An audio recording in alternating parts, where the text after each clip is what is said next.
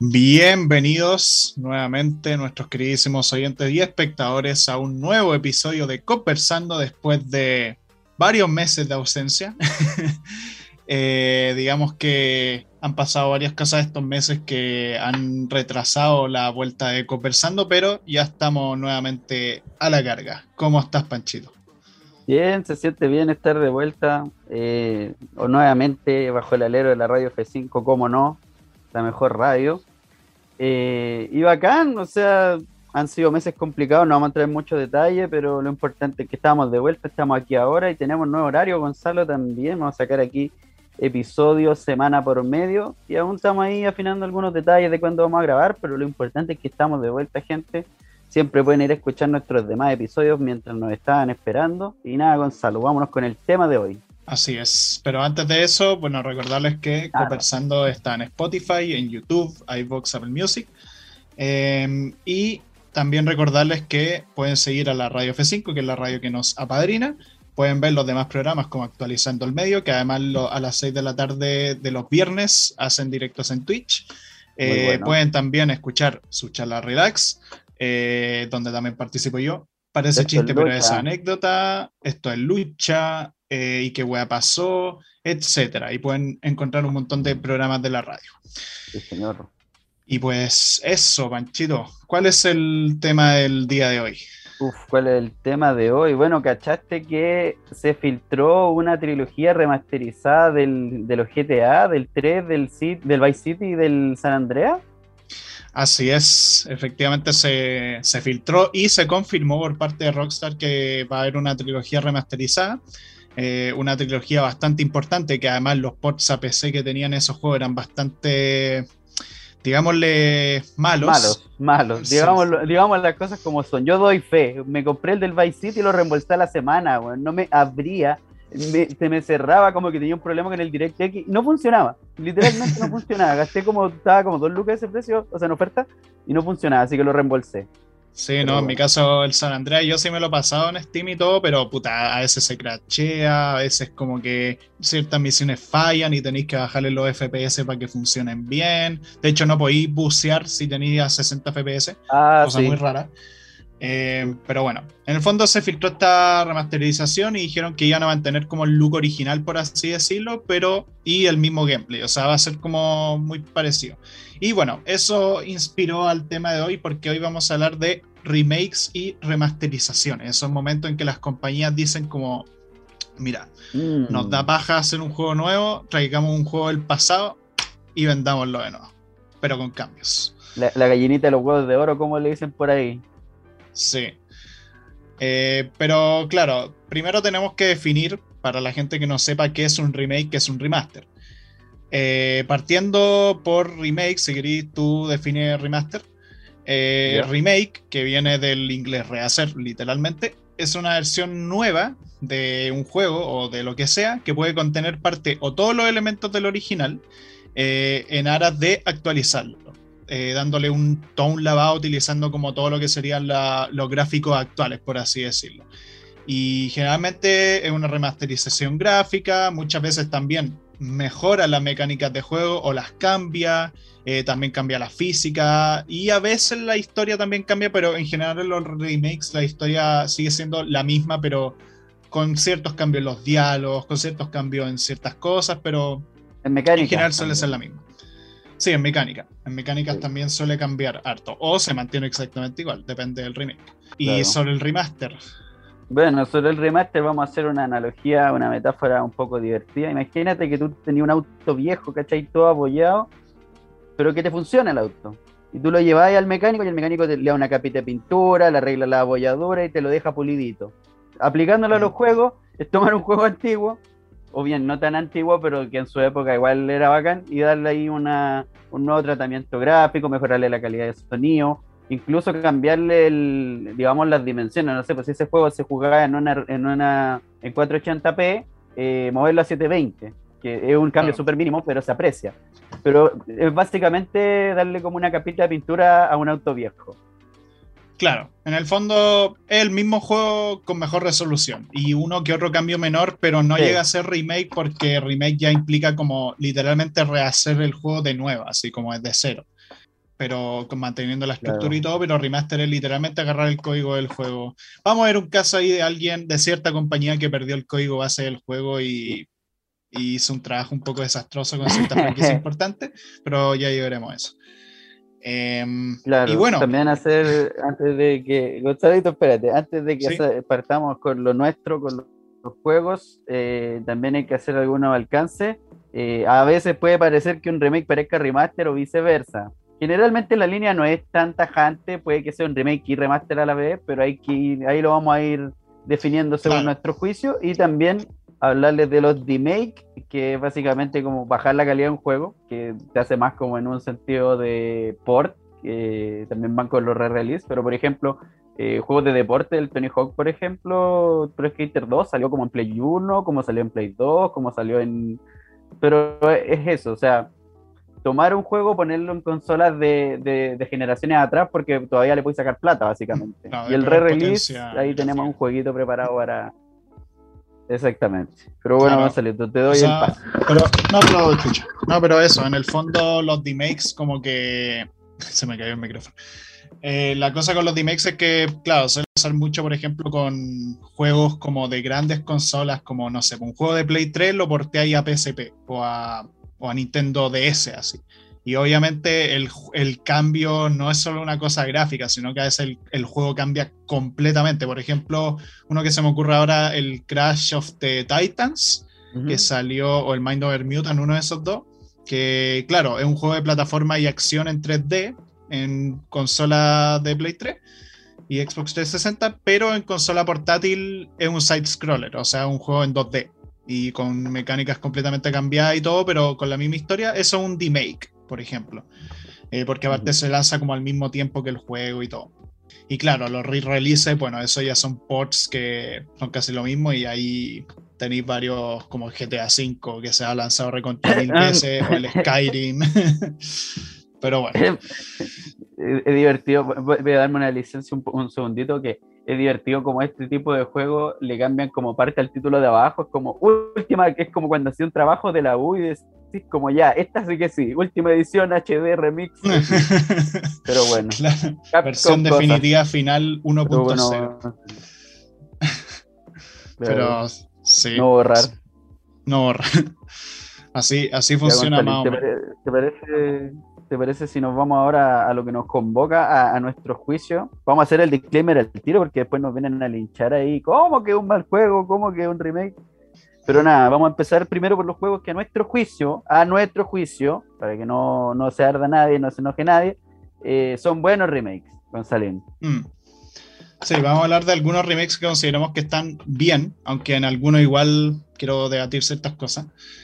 Remakes han habido mucho a lo largo de la historia en los videojuegos, incluso desde las épocas como más, más antiguas del medio, por así decirlo. Eh, tenemos remakes como, por ejemplo, eh, de Resident Evil. Resident Evil ha tenido tres remakes de sus tres primeros juegos. Eh, Resident Evil, que para los que no conozcan, que en realidad todo el mundo sabe que es Resident Evil o casi todo, una saga de horror clásico, de zombies, de, de, matar monstruos biológicos raros y todo eso. Y la cosa es que los tres primeros juegos han recibido remake. El primer Resident Evil recibió un remake seis años después del primer, de que salió el juego original. Y a diferencia de los otros remakes que salieron mucho después, este mantenía, por así decirlo, como la jugabilidad base, como controles de tanque, ángulos de cámara fijo, eh, el tener que ir explorando poco a poco una mansión y como que ir resolviéndolo como si fuera una caja de puzzle. Y la cosa es que el, el primer, el, el, remake del 1 salió exclusivamente para el GameCube, hasta que varios años después se sacó para varias otras consolas. Y hasta el día de hoy es considerado como de los mejores remakes que se han hecho porque, puta, si tú el Resident Evil 1 en la Play 1, como juego de terror, a ver, digamos que visualmente no, no impacta mucho. Por el tema de que ya los tiempos fueron pasando y no creo que unos zombies hechos de polígono den mucho miedo realmente. Aparte de, que, ah. de que el primer juego como que tenía sus cositas actuación de un poco espantosa. Ah, eh, verdad. También tenía el tema de que la atmósfera, como que la iluminación se sentía lo mismo en toda la mansión, como que la mansión estaba completamente iluminada. Entonces, por tema de tecnología, por tema de la época, como que el primer Resident Evil, digamos que no era muy impactante a nivel atmosférico y de terror. Entonces, ¿qué hizo Shinji, Shinji Mikami, que es el director de el primer juego, que él volvió a rehacer su mismo juego, hizo un remake en el GameCube, que tenía harta más potencia gráfica, e hizo un juego que es una locura visualmente y que hasta el día de hoy se sigue viendo extremadamente bien, y un juego de 2002. Más que nada porque también utilizan mucho fondo pre-renderizado, que era muy común en esa época para los survival horror. Y puta, es hermoso. O sea, es hermoso como que ahora la iluminación realmente importa. Hay zonas de la mansión que están súper oscuras y los monstruos se ven mucho más tétricos. La actuación de Oz no da vergüenza, entonces te lo podéis tomar un poco más en serio. En, claro, en resumen, da miedo. Da miedo. Sí, lo, no, que, lo que provocaba en esa época, en su tiempo, en la Play 1, ahora lo hace en el tiempo ahora. Sí, ¿no? Y para ser un juego 2002 se mantiene súper bien hasta el día de hoy. Y lo remasterizaron. Eso, eso fue raro. Hicieron un remaster del remake. Porque hicieron un remaster del mismo juego este que salió para el GameCube y lo sacaron y todo. Y no solamente añadieron, puta, como cambio gráfico, sino que además jugablemente cambiaron los puzzles, cambiaron como algunas partes de la estructura, no, no siempre teníais que hacer el mismo camino que hacía en el original. Entonces eso igual le da como como nueva vida a los juegos. Se siente como si fueran juegos distintos y al mismo tiempo no. Eso es lo que para mí considero un remake de muchísima calidad. Antes de pasar al siguiente juego, mencionar un, datazo freak. Eh, Se intentó portear, no me acuerdo que creo que el Resident Evil 1, pero a Game Boy Color. Sí, sí, se, intentó, se, hizo, se intentó hacer un remake, por así decirlo. Sí, sí, sí. Para ir complementando con los datazos. Bueno, yo, eh, un juego que personalmente disfruté mucho en su tiempo y que por fin, porque, bueno, lo tomó el estudio adecuado porque Robomodo hizo puras basuras con, con la franquicia, es Tony Hawk 1 más 2. Dios mío, e, ese, e, el estándar de juego de deporte, de juego de skate, de, de, juego de, bueno, el skate también es un buen juego de, pero el estándar, eh, ¿cómo, ¿cómo lográis un remake tan bueno sin perder la esencia del juego mismo y implementando cosas de los juegos que venían? o sea, que, fueron posteriores a ese en su tiempo, ¿cómo lo hacís tan bien? Porque, o sea, no es el remake solo del 1. Dijeron, puta, el 1 y el 2 son súper similares, el 2 es mucho mejor que el 1, pero eh, tomaron los niveles hicieron dos juegos remake y, y jugar online y puedes jugar con amigos, ¿cachai? Y consiguieron al elenco original, consiguieron la banda sonora original y los derechos y todo para poner las mismas canciones, para traerte de nuevo a, a los 90 creo que salió, pero, y más encima lo mezclaron con patinadores de, de esta época, no sé, por Naya Houston, eh, Leticia Buffoni, por mencionar algunos. Entonces es como un choque generacional de la, de la generación de ahora, que todavía, de la, generación de ese entonces que todavía patina, con la de este tiempo, y, y lo hacían remake increíble. O sea, como, como decimos, cambia, la jugabilidad no cambia mucho, pero en sí la historia del juego, los niveles se ven mucho mejor y incorporar patinadores de esta época que perfectamente pudieron haberlo dejado de lado, hicieron como ese, ese pasito extra. Y en sí, el juego es una genialidad, o sea, se siente como jugar el juego original y, es hermoso, o sea, la gente se volvió loca cuando lo vio. Aparte que, eh, ahí vamos a hablar después de Mario Remake, tenían el precedente de Robo Modo que venía sacando dos juegos malos, el Pro Skater HD, que era el remake del 1, que todos lo odiaron, eh, y el, el Pro Skater 5. Pero también el Tony Hawk es un ejemplo de buen remake. Pero esto, Gonzalina. Hablemos también de Metroid. Pero espera, una, ah, una pregunta, una pregunta. ¿Y mantuvieron la skin de Spider-Man del juego de Play 1? Del 2, no estoy seguro si pusieron a Spider-Man. No, no, no, no, no he visto los desbloqueables. Quizá lo dejaron, no estoy seguro. Sé que podéis desbloquear un tema derecho, no sé. aunque igual Spider-Man es de Sony. Técnicamente. Sí, es que lo digo porque para los que no sepan, en el juego original había una skin de Spider-Man porque lo bueno es que hicieron los Tony Hawk de Play 1 son los mismos que hacían los juegos de Spider-Man de Play 1. Buen, datazo, buen datazo. esos Spider-Man de Play 1 eran hermosos. de Neversoft.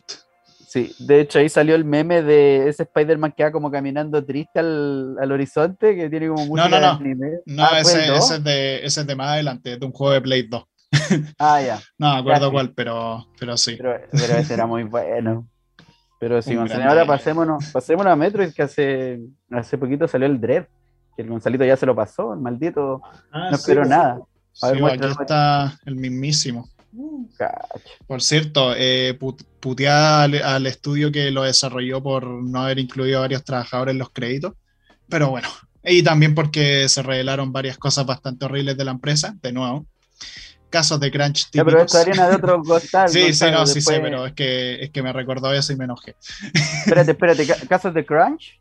Crunch Time. Capítulo 3, conversando. Ojo, ojo, oh, oh. Bueno, no fue exactamente Crunch, fue otra cosa, pero bueno, pico. Eh, mala práctica empresarial. Mala práctica. Nada, pero. pero, sí, Metroid. Vamos a hablar del Dread. Eh, no, no, no. Eh, vamos a hablar de los remakes de los juegos clásicos, porque Metroid es una saga súper larga, súper extensa, una de las más importantes de Nintendo.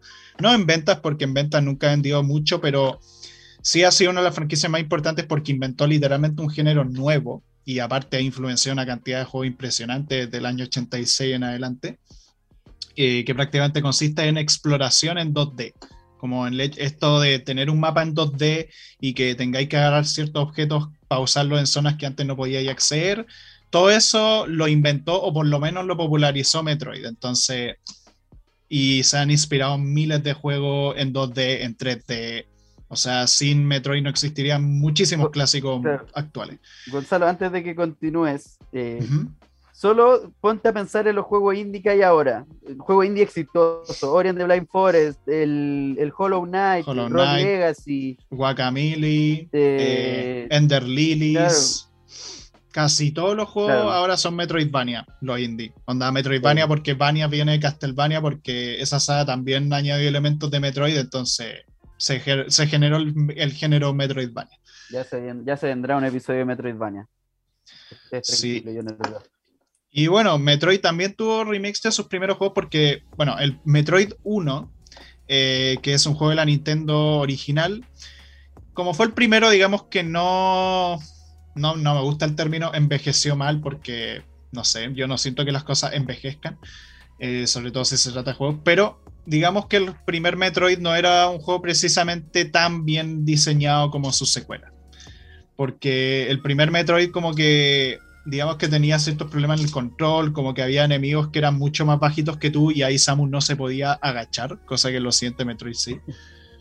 También está el tema de que alguna, había partes que podíais tener soft block, es decir, que te podíais quedar atrapado y no podíais avanzar más. eh, también, puta, el mapa no está tan bien conectado, como que no se controla muy bien el personaje. Bueno, resulta que en 2004, muchísimos años después del primero que salió el 86, sacaron Metroid Zero Mission. Y Metroid Zero Mission es un remake del primer juego que salió para el Game Boy Advance, que aparte de tener gráficos de 32 bits, mejoró en todo al primer Metroid. O sea, si quieren jugar la primera experiencia de la saga, jueguen Zero Mission. Ahí, puta, el mapa es excelente, la movilidad es fluidísima, muy, muy fluida. Antes de Metroid Dread, yo creo que era el Metroid con mejor control en 2D. Em, pero espectacular. Puta, se ve bonito y aparte agrega cosas nuevas, porque aparte de que vuelve a tomar los elementos del primer juego, pone toda una, una trama extra que involucra a Samu en su traje cero. Como de ahí salió el personaje de Smash. Y la cosa es que Además de eso, resulta que varios años después sacaron el remake de Metroid 2, que Metroid 2, que había salido en el Game original, es un juego que a estándares de hoy no es malo, pero es, muy difícil. Es muy, muy difícil porque es un juego como casi de supervivencia, que tenía que ir matando como a todos los Metroid de un planeta y puta, era muy difícil saber dónde moverte porque los gráficos, digamos que no ayudaban mucho y todas las zonas se iban un poco iguales y era medio jodido.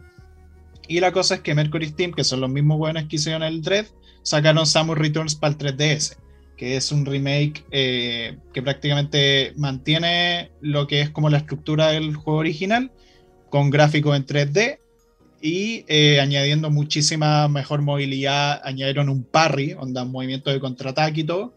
Y bueno, hicieron unos cambios que a mí personalmente no me gustaron a nivel narrativo, eh, sobre todo en la parte final que sentí que que una sección en concreto como que era mucho mejor en el, original cuando acompañáis un Metroid bebé y no hay ningún enemigo y todo, pero en el remake decidieron poner enemigo ahí para que sea más de acción. Pero bueno, digamos que eso como que le quita un poco esa parte atmosférica Metroid que solía tener y ahora lo hacen como mucho más de acción. Pero y eso, eh, la cosa es que igualmente yo personalmente prefiero más el remake no oficial de Metroid 2 porque hubo un fan que hizo un remake no oficial antes del remake oficial que se llama AM2R o Another Metroid 2 Remake, que es prácticamente la misma experiencia del juego original pero con controles mucho mejores, con nuevas secciones, nuevos jefes, también metiendo ciertos elementos narrativos de los juegos que vinieron después. Y a mí me gusta más y está gratuito en internet traten de encontrarlo porque Nintendo ha bajado muchas de las páginas de ese juego, pero está ahí, para mí es de los mejores Metroid que hay. Pero pues. Guiño, guiño. Guiño, guiño. Sí. Hoy, González, ahí que me, me, me, dio risa que, dándome cuenta ahora que estábamos revisando el listado y haciendo el listado de lo que llevamos conversando ahora, conversando, eh, hemos visto un juego como de cada género, po. Resident Evil de terror, el Metroidvania, bueno, el Metroid de los Metroidvania, eh, bueno, side scroller, eh, Tony Hawk de deporte. Así que, ¿por qué ahora no nos vamos a los plataformeros? Hablemos de una eh, Crash Insane Trilogy y el Spyro Rig Knight. Los ponemos en la misma categoría, o sea, los mencionamos los dos juntos porque en realidad salieron como muy a la par.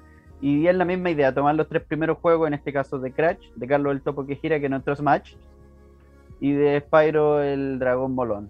Pero bueno, eh, ¿por qué los pusimos como remake y no como remasters? A pesar de que tienen un cambio gráfico, cambiaron algunas mecánicas principales del juego. En el primer Crash, eh, el sistema de vida era mucho más agresivo, o sea, que, tu vida valía mucho más, aquí podías morir infinitamente. Y también el tema de los bonuses. Para entrar un bonus tenías que conseguir como tres figuritas y si perdías, y perdías y las perdías todas. Aquí, si morir, no las perdís. Como que lo hicieron un poco más amigable para los mm. gamers actuales. Sobre todo el 1. Sí, sobre todo el 1. Sí. Pero en general conservaron la esencia y gráficamente se juega de la misma manera. Pero por eso lo pusimos más como remake. Y en el Spyro, bueno, Gonzalino va a hablar más de, del Spyro. Sí, o sea, el Spyro es, prácticamente lo mismo que los juegos originales. como que eh, gráficamente se ve mucho más bonito y todo, pero el tema con.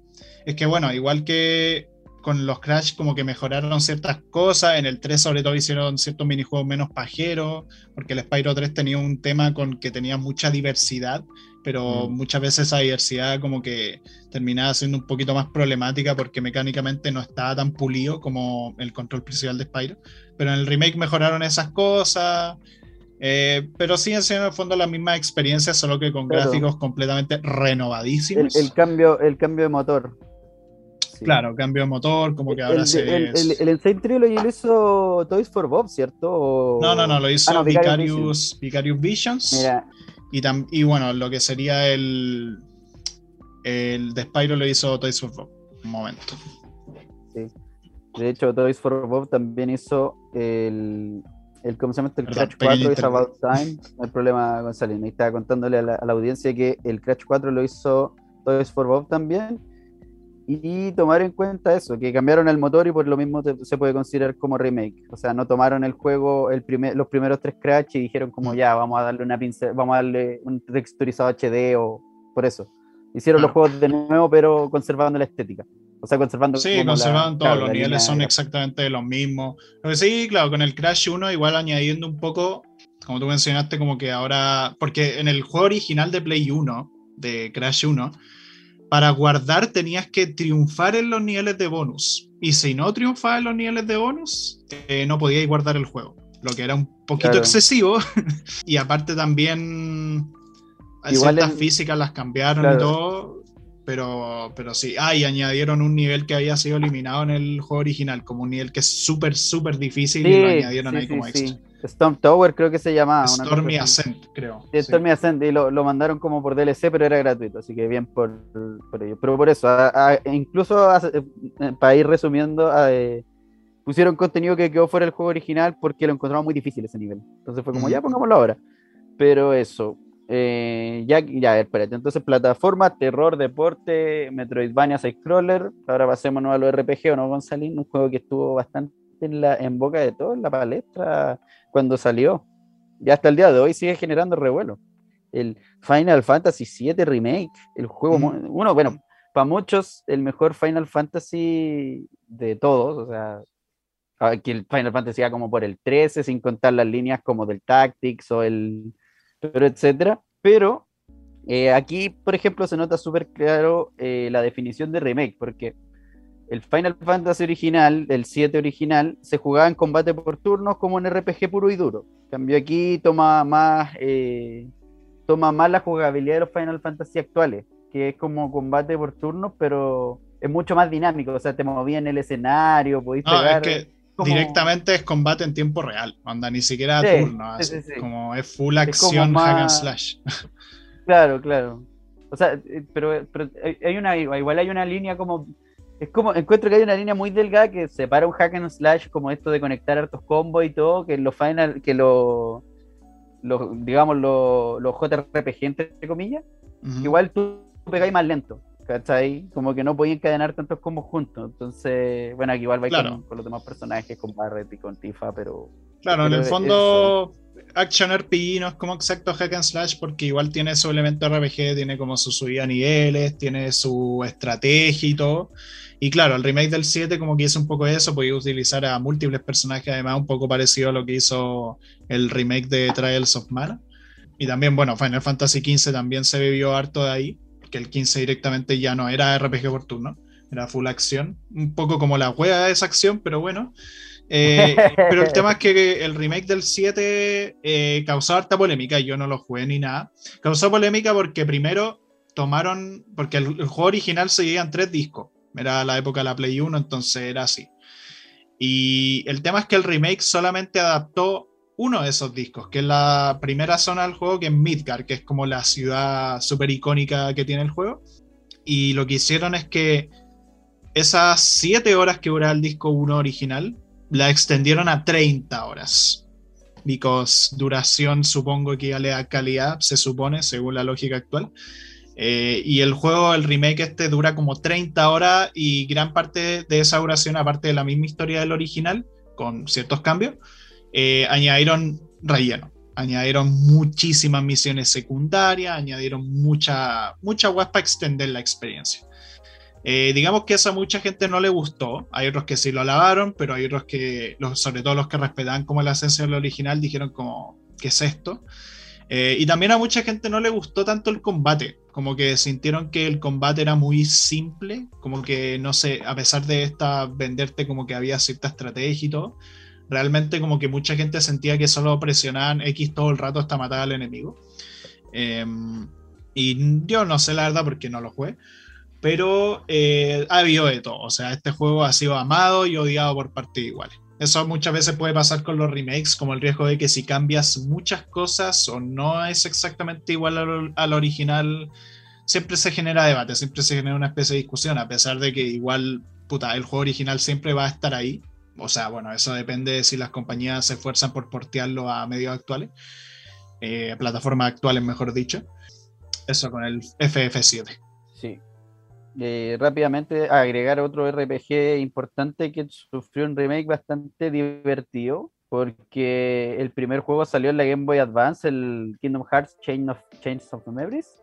y que después salió remakeado en, en la Play 2.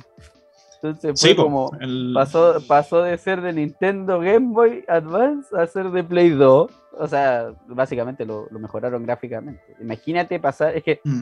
por eso, yo creo que ese es otro ejemplo del potencial que tiene un juego para ser remakeado. O sea, tomáis un juego de una consola portátil y lo pasáis a una bestia, que es lo que fue la Play 2, y, y se puede. O sea, hay potencial y el juego también lo tenía, o sea, el Chain of Memory incluso en Game Boy está súper bacán, tiene esta vista isométrica, pero es súper pulido. Se nota la calidad de los pixeles, se nota como el, el pixelar del juego está súper bien hecho también. Sí, no, visualmente Chain of Memory es como de los mejores de Game Boy Advance a nivel visual. La jugabilidad es súper rara de ese juego, nunca la entendí muy bien, como que era como combate con cartas, pero los ataques que tenéis con cartas son limitados, pero al mismo tiempo en tiempo real. Es una cosa muy rara, nunca entendí muy bien ese juego. Mucha gente decía que se podía romper fácil, como con ciertos hechizos, pero bueno. es que podía estaquear, es que, claro, se supone que Sora los ataques eran cartas, como tú decís, entonces tú esas cartas después como que las podías estaquear y tirar como un comando. Entonces podías tirar puras, podías tirar de a tres, ¿cachai? Entonces era como tirar de a tres, tirar de a tres, pegar, pegar, pegar todo el rato. Mm. Pero sí, era un sistema un poco extraño, pero a veces se aprecia que, ¿cómo se llama esto? Que se, que se arriesguen, digamos, como salir un poco del mm. molde de los RPGs clásicos de, oh, te pego, te me pegas, oh, me he hecho poción, te pego, me pegas. Claro. Que tampoco es malo, o sea, tampoco es malo, el sistema funciona hasta el día de hoy, pero... claro, es que igual el caso con ese juego fue curioso, esto no sé en qué categoría entraría, porque Chain of Memories como que salió en Game Boy Advance y en teoría es como una especie de adaptación del primer juego de Game Boy Advance, pero en realidad no porque narrativamente ocurre después del 1, pero el tema es que recorres exactamente los mismos niveles que en el 1. Y la excusa narrativa que te meten es que entra en un castillo donde los recuerdos del personaje como que se, se transforman en una wea física y recorría exactamente los mismos Cadena de recuerdos, no, lo puedo creer, bueno. Claro, pero meten ahí a elementos... Sí, no, pero lo que hoy es que a lo que hoy es que van como como que para como para justificar como que usan exactamente los mismos mundos de Disney del primer juego. Está el mundo de Aladdin, el de, el ya, de cuidado, Jack cuidado, que Disney nos va a caer, Gonzalo, que si no nos cae la demanda. Nos cae la demanda. qué tanta weá, no, nos cae la demanda. No, eh, no pero pero eso, que el juego como que utiliza los mismos recursos y mete otras weas para avanzar la historia del 1 y todo, pero bueno. Y le hicieron remake en Play 2 que ahí se siente incluso más raro porque la gente que jugó el primer juego y que juega Rich of Memory después como... Esto, esto me suena demasiado similar, porque literal utilizan exactamente los mismos modelados que en el 1 y todo. Ah, sí. Entonces, claro.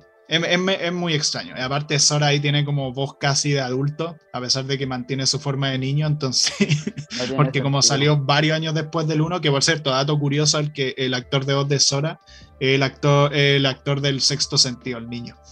Oh. Eh, pero pues eh, otro, otro remake que de hecho tú ahí puesto acá Mario Luigi Superstar Saga. Sí, pero es un RPG. Básicamente no tomaron el mismo motor. Eh, pero sí mantuvieron vivo el sueño de Alpha Dream. Eh, un saludo a Alpha Dream que está ahí en el pozo. Pero, pero nuevamente, eh, en sí el juego se juega de la misma forma que el original, pero igual le agregan algo como una, un valor agregado que Nintendo agarró esta costumbre, como sobre todo en la Switch, que es como no te vendemos el mismo juego de nuevo, sino que te lo vendemos como con esta historia paralela, como el, el ¿cómo se llama esto? Como el 3D World más Bowser Fury, aquí es lo mismo, pero con los Bowser Minions, que es como una historia de, Bowser Jr. como comandando los Goombas, que igual entrete y cumple. Mm. Pero no me voy a detener mucho en ese juego porque ya hablamos de los RPG. Claro. De hecho, lo mismo de los Pokémon, vamos, vamos a hacer más menciones. Los Pokémon también, el rojo fuego, verde hoja, Heart Gold, Soul Silver, eh, también son muy buenos remakes y, cumplen con esta definición que dimos y, toman, toman el juego original y lo, lo realzan. O sea, imagínate, en, no sé, un cabro chico del 2006, ¿cachai? Te llega una, una Game Boy con el rojo, con el rojo fuego, así, oh, era, era la panacea, así. Claro. También, no sé, pues tenía ahí los remakes ahí para mencionar rápidamente, los remakes de, de of the Colossus, de Demon Souls, que son literalmente el mismo juego, pero con gráficos más bacanes. Y lo mismo Link's Awakening, que un juego del Game Boy del año 92, 93 que la weá tuvo un remake para Switch y se ve obviamente muchísimo más bonito y aparte se ve como una maqueta, como que se ve el estilo visual de ese juego es súper es súper bacán. Creo que, creo que eh, para remake podemos simplificarlo un poco y decir como cambio motor gráfico, o sea, como rehacer el, motor de cierta forma. Claro, pero claro, y después tenéis los remakes que ya cambian mucho, así como los de Resident Evil. Antes se me olvidó mencionar que Resident Evil 2 y 3 también tuvieron remakes y eso... el 2 es buenísimo, el 2 es buenísimo el remake del 2, que ahí ya no mantienen los controles de tanque los originales, ahí es control 3D, como, como se juegan ahora los juegos. Eh, control full como mejor, por así decirlo, aunque, bueno, ahí el tema de si es mejor los controles de tanque o controles normales para un survival horror, ahí es debatible. Eh, pero por lo menos el remake del 2 y 3 que como que tienen controles harto mejorado y tienen como un poquito más de acción, y, pero mantienen como la esencia de, de como ir administrando el inventario, de tener que ir viendo qué cosas llevas, qué cosas no, según en qué sitio, de tener que ir resolviendo varios puzzles y todo eso, sobre todo el 2, el 3 como que es más, más directo a la acción, pero sobre todo el remake del 2 está súper bien hecho y aparte la atmósfera de ese juego es, brutal, como a nivel de terror es una cosa impecable. Claro, ya Gonzalín. Bueno, eh, yo creo que ya deberíamos pasarnos a los malos remakes, que igual tenemos poquito, el listado un poco cortito, así que podemos ir un poquito más rápido. Y también antes de pasar, plantearnos la pregunta, o sea, ¿qué hace un remake bueno? Yo creo que con, con lo que presentamos de los juegos anteriores, ya van a cachar más o menos nuestra idea, o sea, que conserve la estética original, que no se pierda la esencia del juego, básicamente, porque si la matáis, que el juego, o sea, digamos, consiguió un producto, pero que gráficamente se ve bueno, pero es insípido. Y de hecho voy a ocupar esta explicación rápida para meternos en un remake que en sí estéticamente no es malo, pero sí mata la esencia de lo que era el juego original, que es el Conquer Live and Reloaded, que fue uno de los primeros juegos que sacó Rare cuando compró Microsoft. Y dijeron, ya, hagamos un remake del Conquer original. Ah, sí, bueno, Microsoft, compró Rare, perdón. Exactamente. Dijeron, ya, ok, hagamos un remake del Conquer original, bacán. El juego gráficamente es bueno. Tenía hasta un online que para esa época, bueno, estaba surgiendo el, Xbox Live, todo eso, pero conservaba todos los modos de juego clásico y todo, pero le quitaba algo súper clave que en el Conquer original, que era la grosería. Que para el Conquer original era el juego que le daba, digamos, que se desmarcaba del resto, o sea, que el Conquer te puteara, ¿cachai? Que hubieran referencia al alcohol, eh, todo eso se va en este juego y como que lo suavizaron mucho. O sea, como te digo, te quedáis con un juego bueno, estéticamente, gráficamente, pero matáis la esencia del juego. ¿Cachai? Eh, pero eso, González, no sé si quería. Bueno, lo mismo con el Tony Hawk eh, Pro Skater HD. Eh, le metieron tanto. Trataron de hacer un juego tan diferente del original que al final se les perdió. O sea, había una misión que era básicamente hacer truco y la cabeza te explotaba. Era muy estúpido y nadie, a nadie le gustó. El online era súper malo. Entonces, por eso.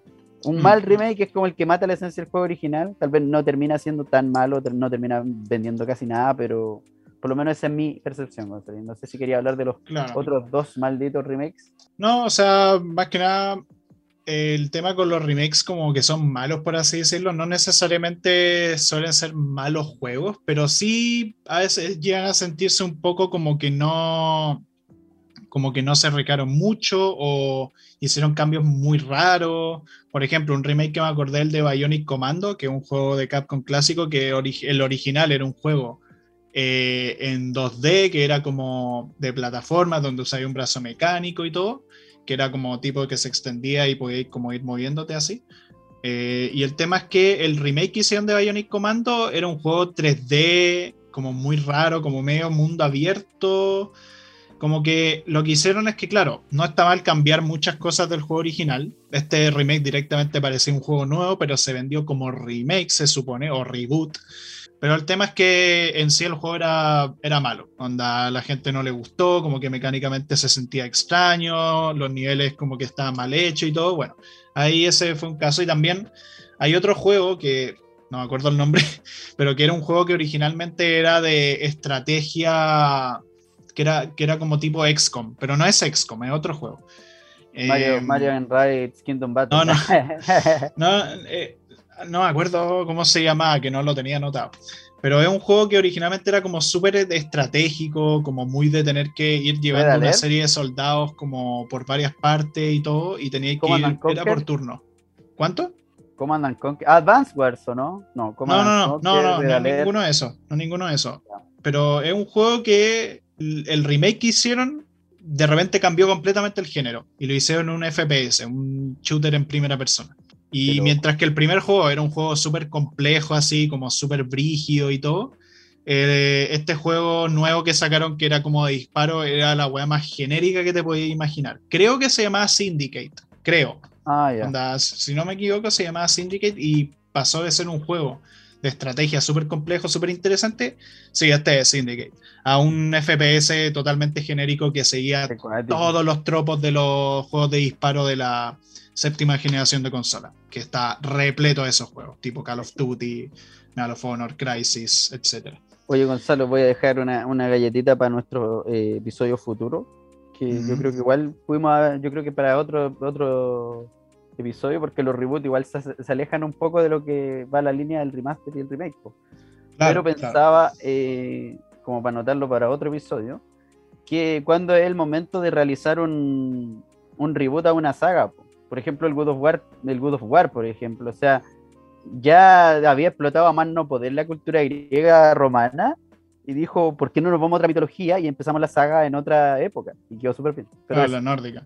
Claro, ahí a ese caso es como soft reboot porque técnicamente es, ocurre después del 3, o sea, igual continúa la historia después de los griegos, como que meten toda la mitología en un mismo universo, es muy raro, pero bueno, eso para otro capítulo, ahí podemos diferenciar entre... Sí, lo notamos una galletita quizás Soft reboot, claro.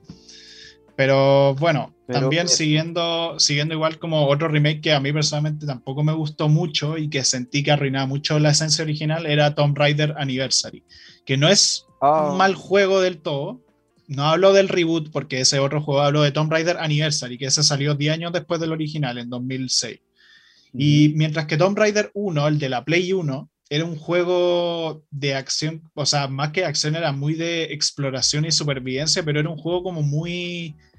Eh, como exploráis una cueva, no teníais música, era súper oscuro, era súper como como que realmente sentíais que estáis explorando una cueva abandonada, como que no había música en ningún sentido, el control era súper complejo porque teníais que prepararte para hacer un salto, no era simplemente correr y, y apretar el botón de salto.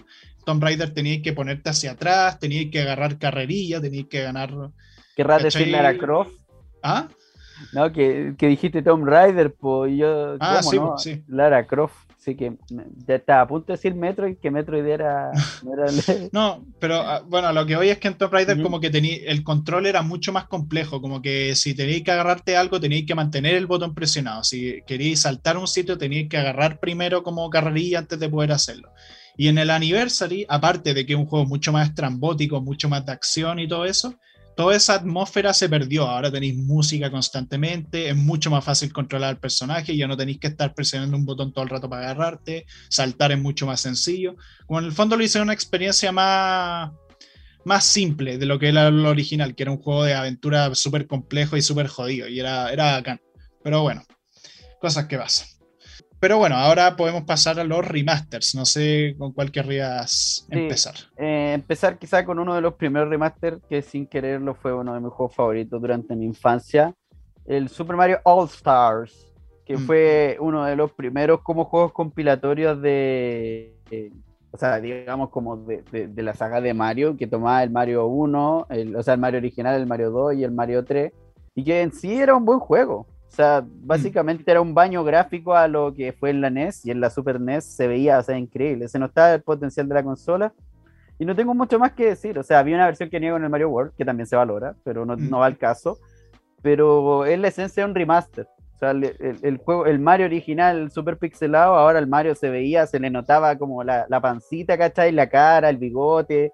Y en el primero era como una pepita de ají, por se veía así chiquitito. eran, claro, los mismos juegos, pero en 16 bits. Eh, ahí quizá podría ser remake, pero no realmente, porque en verdad es tan parecido a los juegos originales que.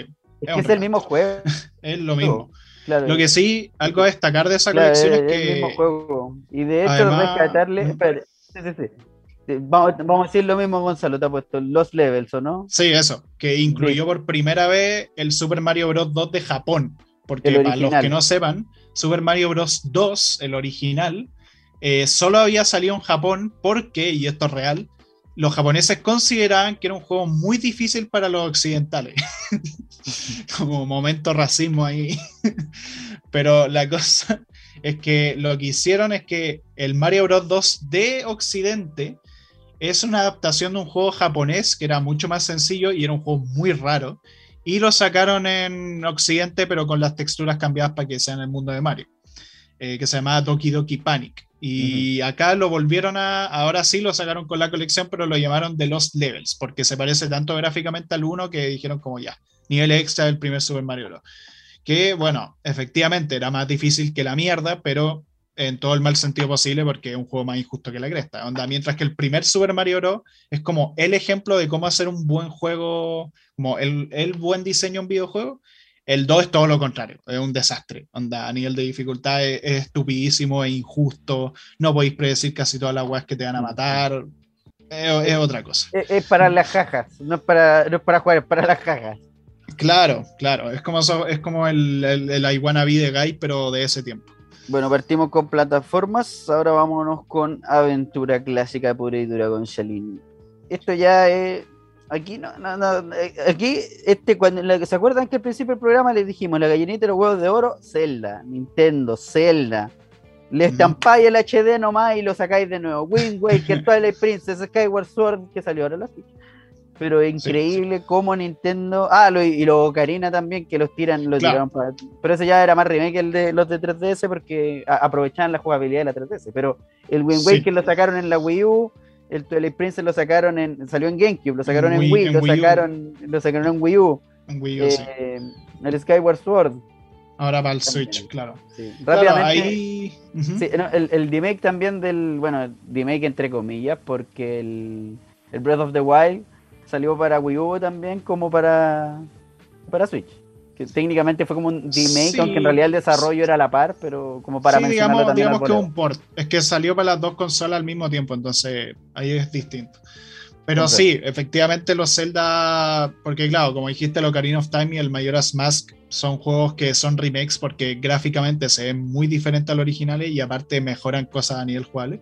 Pero claro, Wind Waker, Twilight Princess y Skyward son todos remaster, onda, son exactamente el mismo juego, pero con eh, mejor resolución y claro, y con texturas más bonitas, mejor iluminación y todo. Mejoraron cosas, por ejemplo, Wind Waker en el original manejar por el mundo en el barquito era una paja. Onda, ¿te acordáis que teníais que manejar un barquito por un mar extenso? O sea, entiendo, entiendo el sentido y, la, aproximación como de mundo abierto, pero era demasiado rato, aun cuando tenías la vela rápida, el weón te demoraba mucho de, de, punto A a punto B y era como, ya, estáis disfrutando la música, así tu impuesto, veis tus tareas, como todo.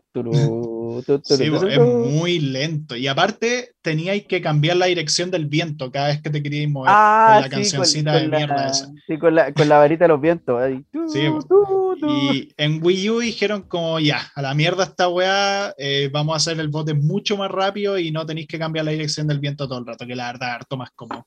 Claro. y en y sí, no sé, Twilight Princess yo jugué la versión HD en emulador y no te sabría decir qué cambios tuvo porque no jugué el original, pero puta, de que se ve bonito, se ve bonito. Pero el tema, lo que ocurre ahí un poco, como son buenos remaster, sí, pero puta que son caros, porque ah, el, sí. el Por Skyward... Sí, ahí está el tema. Son buenos remaster. 60 dólares. Pero 60 dólares por un solo juego de hace 10 años no sé. Y que, solamente le, y que solamente le chantaron el apartado gráfico, si no es nada más. Sí, no, y bueno, el Skyward igual creo que hicieron cambios porque como en Wii tenía controles de movimiento, en Switch igual tuvieron que hacer varios cambios en eso, pero ah, es el mismo juego. y para aprovechar un poco también que estamos hablando justo del Skyward, había un, cuando salió había como un bug, un glitch, que si hay una parte del juego como a destiempo, te borraba toda la partida. O te crachaba el juego, una oh. cuestión así, pero era muy cuático. Me acuerdo que en su tiempo fue causó harto revuelo en los foros y todos pidiendo ayuda porque era como que podía hacer una parte del juego como a destiempo y eso genera como un error muy, muy grande, muy macro. Claro. Pero bueno, también hablando del tema del precio, eh, la trilogía del GTA, la trilogía del GTA va a salir a 70 dólares, así que tampoco se queda atrás. A 70. vamos a ver si 70 dólares. Así que lo que sí, vamos a ver si vale la pena, porque si es un texturizado 4K estilo GTA V, se podría, entre comillas, eh, digo, entre comillas, muchas comillas, justificar el precio. muchas comillas, muchas comillas. Tienen que mejorar varias cosas, sobre todo del, del, GTA 3 y Vice City. Hay unas misiones que son un horror. Que son no, pero por, eso te digo, por eso te digo, entre muchas comillas se justificaría el precio si es que es un apartado ya 4K, estilo Play No, pero no te hablo tanto gráficamente, te hablo como jugablemente. Las ah, misiones del 3 y el Vice City hay unas que son están diseñadas como la wea. Gonzalo, Gonzalo, si yo veo que Tommy Versetti nada, weón, me compro la wea. Me compro la wea. Si puede nadar, weón, me compro la wea. Sí, no sé, yo creo que si en GTA 3 hacen que las misiones no, no te den ganas de cortarte los cocos, genial. Oye, qué, qué curioso, pero voy a hacerme, voy a darme otra licencia, otro, otra nota al pie aquí. Pero qué curioso que en el GTA Vice City el hecho de que Tommy Versetti no pudiera nadar era necesariamente porque no. O sea, si supiera nadar, te iba nadando a la otra parte de la isla que no podía ir según la historia. Pues. Entonces era como tu barrera. Eh, como estas barreras de los juegos que te tiran para atrás porque no podéis pasar esa zona, aquí te morías y en el agua. Era muy estúpido. Pero bueno, fin de la nota al pie. Eh, eh, sigamos con los demás juegos. todos los ports de Switch, digamos, digamos con Nintendo, espérate, todos los ports salieron para Switch. El es Mario que ahí, Deluxe, el Mario 3 Ahí tenemos que hacer como la... mira, yo voy a venir sobre el tema de los remaster como, para mí un buen remaster es uno que, aparte, bueno, el mismo juego, pero con textura súper bonita y que se vea súper bacán y una resolución espectacular. Además, si es un juego, tiene que tener precio reducido, sí o sí. Ya si es una colección, ahí la cosa cambia, pero incluso ahí siento que no debería costar tanto porque igual son juegos ya de hace muchos años. Claro. Y con Nintendo, digamos que eso no pasa es abusivo. Es que, aparte, estáis pagando plata, o sea, estáis pagando un extra por algo que, puta, perfectamente puede emular en un computador, no sé, pues, o sea, no, un PC igual de gama media, ¿cachai? O gama media baja incluso, te puede correr el Twilight Princess, ¿cachai? O te puede correr el Wind Waker, o te puede correr el Skyward. Entonces... Como en el caso de los Mario, bueno, sacaron el 3D All Stars, que creo que ya lo hemos puteado varias veces, pero que tiene Mario 64. acuérdense el capítulo de Nintendo. Sí, el de Nintendo, el de Mario, bueno. Y claro, estas 64 son Chen Galaxy. Y puta, no tienen nada, onda, como que las colecciones de Sega, por ejemplo, que Sega hace colecciones de sus juegos clásicos, de Sonic, de Knights, de muchos de sus juegos, y ellos, aparte de que incluyen muchos juegos y muy baratos, onda, la colección, además te incluyen arte, te incluyen la música, te incluyen un montón de weas para los fans. El 3 All Stars no tiene nada. Tiene los tres juegos, tiene, bueno, la música, ondas por separado, y ya. Nada de arte conceptual, nada de extras, nada de weas como más. Y aparte podrían haber incluido Galaxy 2, y no haberlo vendido tan caro. Pero el tema es que los fans de Nintendo lo compraron y quedó agotadísimo en Amazon porque, bueno, fans de Nintendo. no, es que aparte que Nintendo dijo, esta weá se acaba el tanto de marzo y los revendedores al tiro. Lo agotaron y lo vendían al doble del precio. Si siempre pasa lo mismo y la historia se repite. Pero sí. Claro, O sea, en sí Nintendo tuvo el potencial de hacer un, un All Stars bueno, ¿cachai? Porque de hecho para la Wii también sacaron el, el All-Star original de Super Nintendo, pero no le agregaron nada, weón. Literalmente tomaron el juego de Super Nintendo y lo portaron a la Wii. Y no le agregaron sí, nada. Es verdad. Es verdad. Tomando en cuenta, y ojo, que para la Wii también salió el Kirby, creo que décimo aniversario. 20, 20, aniversario. Weón, tenía el de 64, o sea, ¿qué les costaba para la versión de para la versión de Wii poner el Mario 64, weón? O sea, Sí, no, sí, ese aniversario fue muy penque. Y bueno, este también. O sea, mira, yo, igual estoy feliz porque el Sunshine por lo menos le pusieron, podéis jugarlo con el control de GameCube, ¿cachai? Con el adaptador y ah, todo. Bueno, pero, sí, pero... pero sí, de que fue penca, fue penca. De que probablemente en un par de años más saquen el Galaxy 2 HD y nos lo vendan a precio inflado. Claro, a eh, precio completo.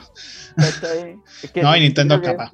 No, sí, pues Nintendo juega como su, Nintendo juega súper bien sus cartas y sabe cómo, sabe que los fans, a pesar de que los critiquen, van a comprar la weá.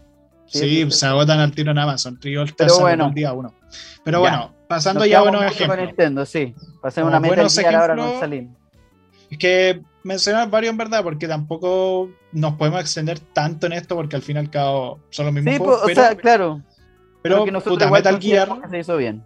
Claro, Metal Gear es una colección espectacular, porque la colección HD de Metal Gear tiene, creo que todos los juegos antes del 5, porque salió antes del 5, tiene Metal Gear 1, Metal Gear 2, los originales, los de la MSX, los cuatro Metal Gear Solid, también tiene, si no me equivoco, el Peace Walker que salió para el PSP y, si no me equivoco, también el Portable Ops. Tenía casi todos los juegos de la saga Metal Gear y un precio reducido, creo que eran como 40 dólares, que para toda esa cantidad de juegos yo creo que está bien.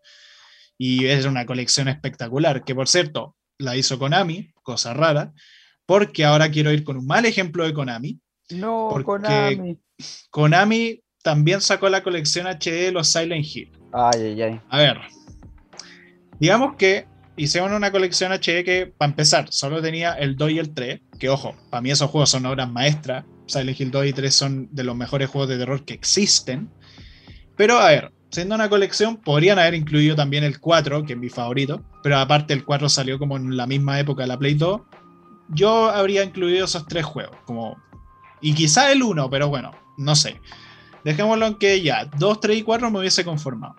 Problema, Konami perdió los códigos base de esos juegos. Y lo que hicieron es que creo que agregaron como versiones incompletas de los juegos, que eso sí las tenían, y hicieron todo lo posible para mejorarlo, pero tú ves los juegos en la colección HD y se ven espantosos. Onda, se juegan igual y todo, pero se ven horribles. Onda, visualmente los juegos de Play 2 se veían mucho mejor, tenían una atmósfera espectacular, las texturas de la niebla, que es un elemento fundamental en la saga, se veía increíble. En la colección HD se ve como la wea, se ve pésimo, onda, se perdió toda la esencia. Aparte, cambiaron las actuaciones de voz eh, y la hicieron normales, como que los juegos originales tenían una aura medio tétrica, medio extraña, como que hablan de forma súper poco natural. Eso le añadía más a la atmósfera. Eh, en, lo, en el HD como que lo hicieron actuaciones de voz normales. Eh, como si los personajes no estuvieran en una ciudad horrible donde todos sus traumas se solidifican. Pero bueno, eso con esas colecciones. Y bueno, tenéis muchas colecciones súper bacanes, como súper completas. Tenéis la trilogía. Sony siempre lo ha hecho bien en ese sentido. Onda la trilogía Ratchet y Clank en HD para la Play 3, con Jack Daxter, el Light Cooper. Todas colecciones baratas y con los tres juegos. También Devil May Cry, que es de Capcom. Eh, también, eh, felicitaciones también a ID Software y Bethesda por haber sacado Doom 64 y Quake remasterizado. Onda, muy buenos ports muy, muy bueno. Muy buena versión en HD. Buen material. Buen material. Pero bueno, ya, ya para ir más o menos cerrando, eh, recapitular un poco nuestros puntos importantes, como Gonzalo igual les mencionaba anteriormente, un buen remaster que tiene que tener una pulida gráfica decente que sea acorde al juego original, o sea, igual, igual te podía atrever con otro juego, como con otro motor, pero ya podéis cambiar un poco la esencia y puede salir difícil. Tener un juego, un precio reducido y saber que. O sea, saber que un juego. Estar consciente básicamente que tu juego es viejo y lo estoy trayendo a la actualidad, no lo podéis traer al mismo precio. O a un precio mayor. Mm. Eh, eso es como dos puntos más o menos clave. Y para un remake, tenéis que medir bien cuánto te vaya a arriesgar eh, y cuánto potencial tiene tu juego también. O sea, si tomáis un juego que en su tiempo, por las limitaciones gráficas, no pudo ser más de lo que fue, ¿cachai? Mm. Eh, podéis traerlo ahora y como lo que pasó con Crash, o sea, algo tan simple como traer un juego, traer un nivel que quedó fuera del desarrollo por decisiones de ese estilo y ponerlo eh, se aprecia, ¿cachai? Y gratis más encima. Entonces, sí, no, o sea, llevarte los tres juegos con no, claro. mejora gráfica juntos, barato, bueno, barato, relativamente barato, pero puta, más barato que el River Stars. Eh, entonces, es que hay un remake igual se justifica más el precio un poco más al estándar actual o más elevado. Claro, y aparte son remakes enteros, entonces claro, como Pagáis, de, cierta forma Claro, de cierta forma pagáis como el valor agregado de todo el apartado gráfico, todo lo que hicieron, como el, reconstruir todo eso. En cambio, en el, en el remaster es como, oye, juntamos estos tres juegos, le damos una pasada HD y los vendemos.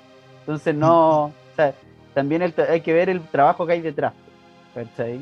Sí, sí. Pero eso sería como los puntos más importantes. Igual queremos también ustedes que nos cuenten cuáles son sus remakes favoritos, sus remaster favoritos si tienen alguna duda también, si, si no les quedó muy clara la explicación, nos pueden comentar en el Insta. Ustedes ya saben, ahí conversando.f5. Y nada, Gonzalo, ¿algo más que agregar? Sí, en YouTube también ahí nos van a ver. Nos pueden dejar en los comentarios, la cajita de comentarios abajo. Ahí, Gonzalín. Eh, no sé qué más queréis comentar. Ya me siento. No, eso que es un, es un, mundo interesante. El tema de los remakes, los remaster yo personalmente soy muy fan de los remakes que se arriesgan, como que no que cambian todo del juego original hasta el punto de que ya no parece lo mismo, que mantenga la historia, que mantenga la estructura, pero que haga cambios que hagan sentir como si estuvieseis jugando algo nuevo, pero al mismo tiempo estáis volviendo a experimentar como esa experiencia del pasado. Eh, y sobre todo que sea un remake que realmente como que sea necesario, porque a, veces las experiencias originales tiene sus cosas, tiene sus detalles, tiene sus weas que podrían haberse mejorado.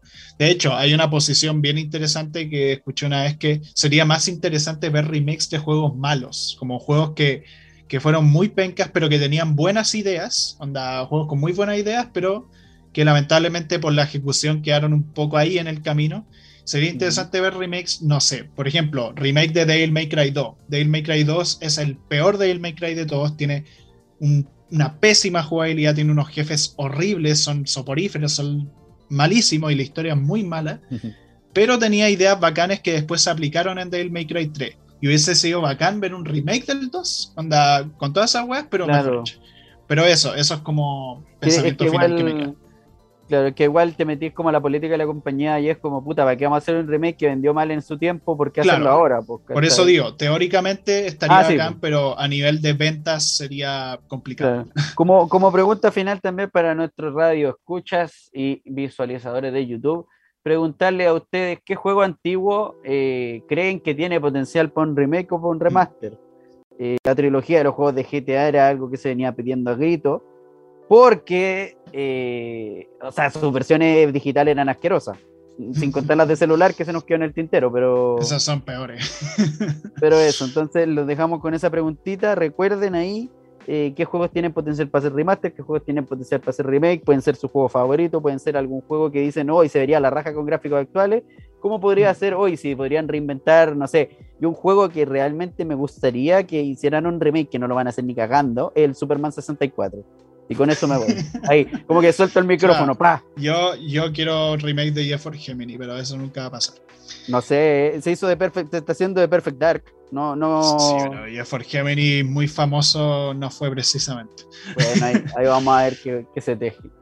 Pero bueno. eso, nuestros queridos, nuestros queridos espectadores y oyentes, que estén muy bien. Esperamos les haya gustado el capítulo. Recuerden seguir también los demás programas de la Radio F5 y nos vemos en una próxima ocasión. Que estén muy bien. Hasta luego. Show.